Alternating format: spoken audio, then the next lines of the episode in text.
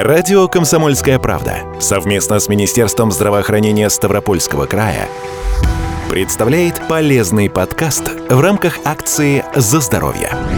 Повреждения органов зрения встречаются в повседневной жизни достаточно часто. Травмы глаз занимают лидирующие позиции среди причин слепоты и получения инвалидности. Различаются они по характеру повреждений, способу воздействия поражающих агентов и степени тяжести. Их последствия непредсказуемы. В одних случаях речь может идти о временном, легко восстанавливаемом нарушении зрения, в других – о частичной или полной утрате способности видеть. Чаще всего происходят субконъюнктивальные кровоизлияния, незначительные травмы роговицы, век и конъюнктивы. Реже встречаются разрыв роговицы, травма сетчатки глаза, перелом глазного дна, повреждение зрительного нерва или слезного канала, смещение хрусталика. Рассказывает заведующий офтальмологическим отделением Ставропольской краевой клинической больницы Иван Гончаров. На самом деле любая травма – это воздействие на ткани организма, любого физического фактора, будь то физическое воздействие, будь то удар каким-то предметом, будь то химическое действие, лучевое и так далее. То есть любое воздействие физических факторов это является травмой. Травма органа зрения это не исключение. Здесь то же самое, все аналогично. Это повреждение органа зрения, вызванное именно энергией той силы, которая действует. Либо это физическая, либо химическая, либо лучевая энергия.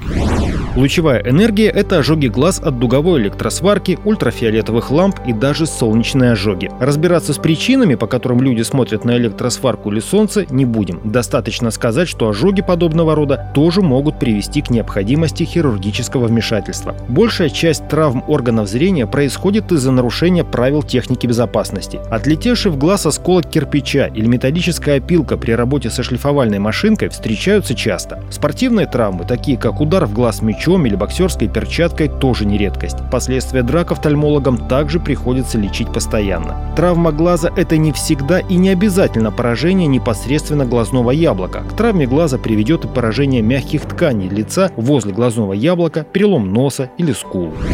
Перелом носа это в любом случае это, это механическая травма. Неважно, будь человек ударился, либо его ударили, либо он просто упал. Он э, падает, происходит удар. В этот момент э, та же самая энергия, то есть физическая энергия переходит э, на, на нос.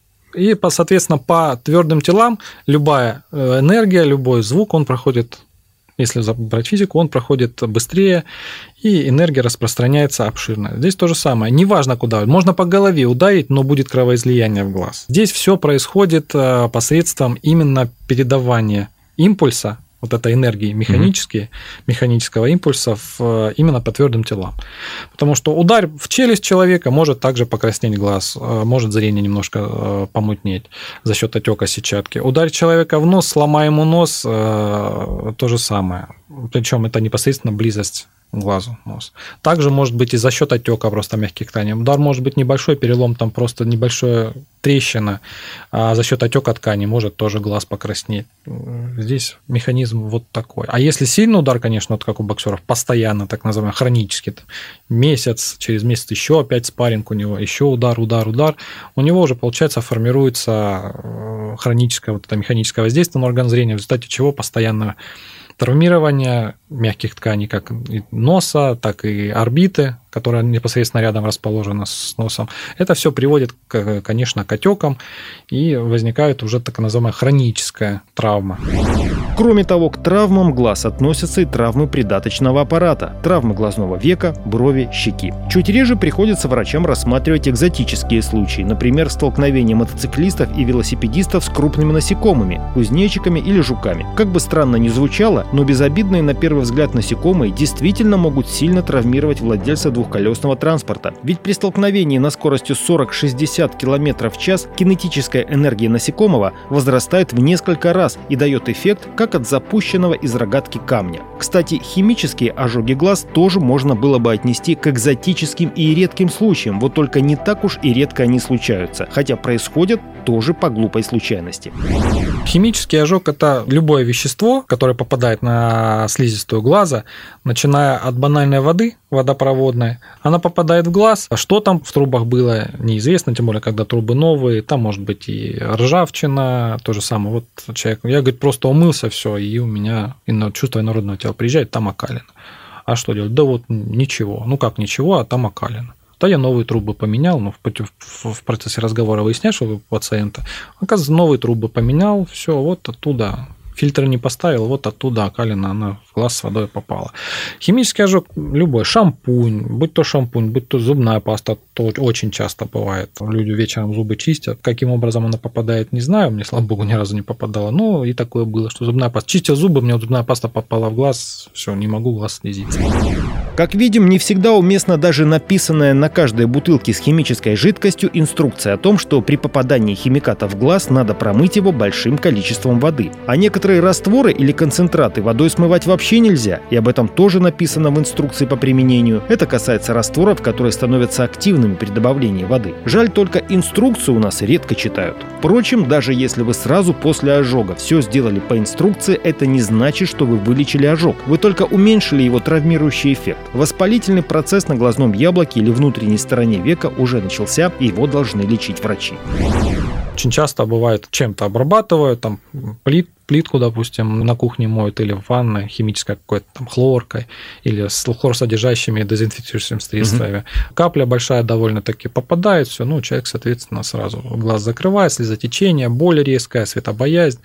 Ну, скорая, соответственно, приводит. А, вот, пожалуйста, хлор содержащее попало. Желательно, конечно, когда попадает какое-то химическое вещество, человек должен знать. Нам, врачам, так проще, потому что на каждый, э, ну, на большинство химических веществ есть свой антидот. Поэтому, если человек конкретно говорит, что ему попало, нам проще оказать ему первую помощь и вовремя химически обезвредить тот агент, который попал в глаз. Вода – это, как говорится, химический универсальный растворитель, но при воздействии с определенными химическими веществами угу. иногда получаются такие страшные соединения при воздействии с водой, что можно только навредить. Инородное тело может попасть в край роговицы, где не затрагивается оптическая зона в области зрачка, имеется в виду. Если она попадает в области зрачка, оптическая зона, в оптическую зону, опять же, куда она попала? Если на поверхностное народное тело, ну, убрали, эпители, ну, заэпителизировалась ранка, никакого дискомфорта, никакого потери зрения, снижения это не вызовет. Если она глубоко попала в строму, задета строма, уже может, может э, образоваться так называемый скол, то есть образоваться маленький рубчик. И он уже будет давать дисперсию света,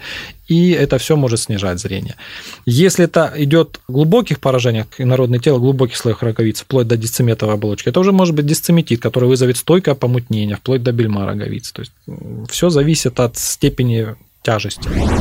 Что касается так называемых застарелых травм, то есть повреждений глаза, полученных несколько лет назад, то врачи уточняют, не всегда ожог или травма десятилетней давности может стать причиной ухудшения зрения. К этому приводят и другие травмирующие факторы, которые происходят с нами в последующие годы, но остаются незамеченными в силу того, что боль могла пройти слишком быстро, само повреждение из-за этого осталось незамеченным. Но с возрастом накопительный эффект от таких мелких повреждений дает о себе знать общим ухудшением зрения.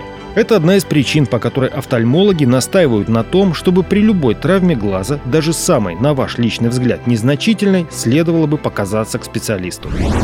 К сожалению, роговица глаза – это не автомобильное стекло, которое можно снять и поменять на новое. Здесь, к сожалению, эти изменения, они остаются на всю жизнь. Единственное, что вот те вещи, которые э, лазеры сейчас придумали, которые занимаются коррекцией зрения, да, это некоторые дефекты это убирают, но, опять же, подчеркну, некоторые, но это не показания для того, чтобы все бросать, и вот у меня когда-то окалина была, и бежать сразу делать коррекцию зрения. Нет.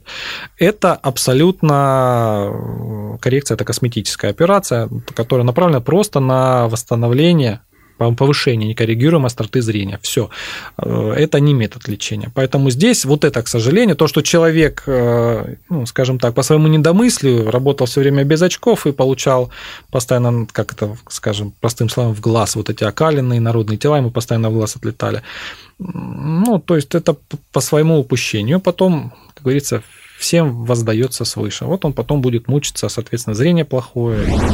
Когда вы попадете в офтальмологическое отделение, кроме внешнего осмотра, вас ждет и более углубленная диагностика. В первую очередь это биомикроскопия глаза, проверка остроты зрения и осмотр глазного дна. Это диагностический минимум. Иногда на биомикроскопии врач уже увидит окалину на роговице и глазного яблока, и это будет достаточно, чтобы ее удалить. После этого назначается послеоперационное лечение. Но и операция назначается не во всех случаях подряд.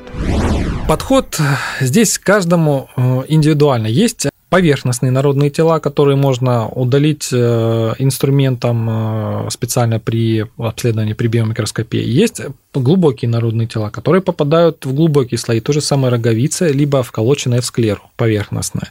Это все убирается, если есть возможность, убирается под то же самое щелевой лампой. Если нет, то а, пациент госпитализируется, идут в операционную, все, потому что склера тоже имеет предел свой и растяжения, и определенный предел, при котором она разрывается.